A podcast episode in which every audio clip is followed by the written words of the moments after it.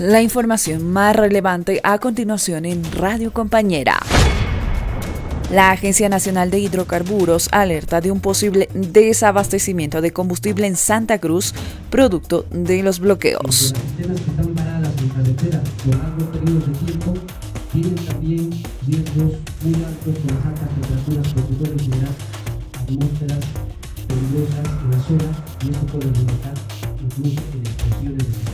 Estamos hablando de 360 cisternas, las cuales tienen que ser transitables hasta Santa Cruz para lo que es el desarrollo y la reactivación económica.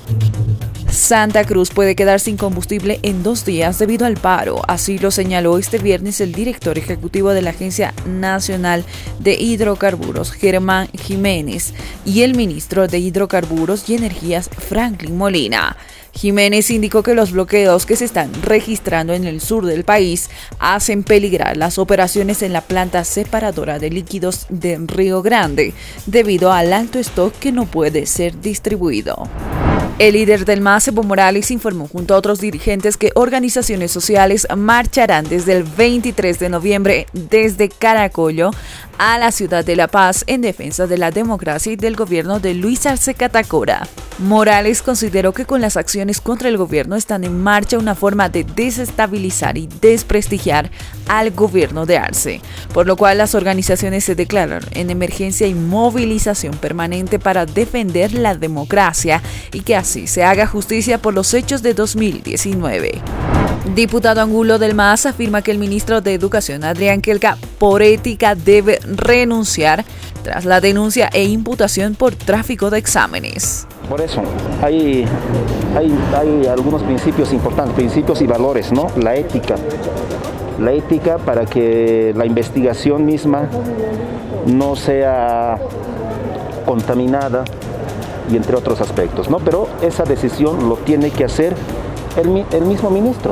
Juanito Angulo, diputado del Movimiento al Socialismo, dijo este viernes que el ministro de Educación, Adrián Kelka, debe dar un paso al costado por ética, tras revelarse que fue imputado y que la Fiscalía solicita su detención domiciliaria en el caso de tráfico de exámenes. El legislador dijo que por ética, por principios, debería dar un paso al costado. Suspenden salidas de vehículos pesados y buses hacia los yungas por bloqueo en Calajahuira. Eh, sí, eh, se, han se ha producido hoy y hace dos días en realidad bloqueos en la zona de Calajahuira, lo que está impidiendo de que vehículos de eh, transporte público como buses no puedan salir al norte de La Paz y a la localidad de Los Yungas. En un tercer día de bloqueo por parte de vecinos de la zona de Calajahuira que exigen la mejora de sus vías, el coronel Ricardo Pérez, director departamental de tránsito, informó que solo los vehículos pequeños y medianos optaron por rutas alternas para llegar a Los Yungas, por lo que los buses y vehículos pesados suspendieron sus salidas diarias. Padre que golpeó a su niño de tres años hasta causarle la muerte fue enviado al penal de San Pedro. Que ha determinado dos eh, circunstancias para los progenitores. Se tiene referencias que la autoridad jurisdiccional ha determinado una detención eh, domiciliaria para la madre, no obstante de que no tendrían convivencia permanente, pero que sin embargo en el ámbito de conocimiento probablemente tenga algún nivel de eh, responsabilidad. En, en lo que se refiere al progenitor, se tiene referencias de que habría determinado cuatro meses de detención en un centro penal, en este caso San Pedro. Este caso de infanticidio se registró en la ciudad del Alto. Un niño de tres años fue golpeado por su padre varias veces en el abdomen, lo cual según el examen médico forense determinó que el infante perdió la vida por daños en el hígado, una hemorragia y un traumatismo abdominal. El progenitor de 20 años y la madre de 25 fueron aprendidos y tras la audiencia de medidas cautelares se determinó su detención preventiva en el penal de San Pedro por al menos cuatro meses y para la madre la detención domiciliaria. Esta información fue dada a conocer por el coronel Juan José Donaire, subdirector de la Fuerza Especial de Lucha contra el Crimen.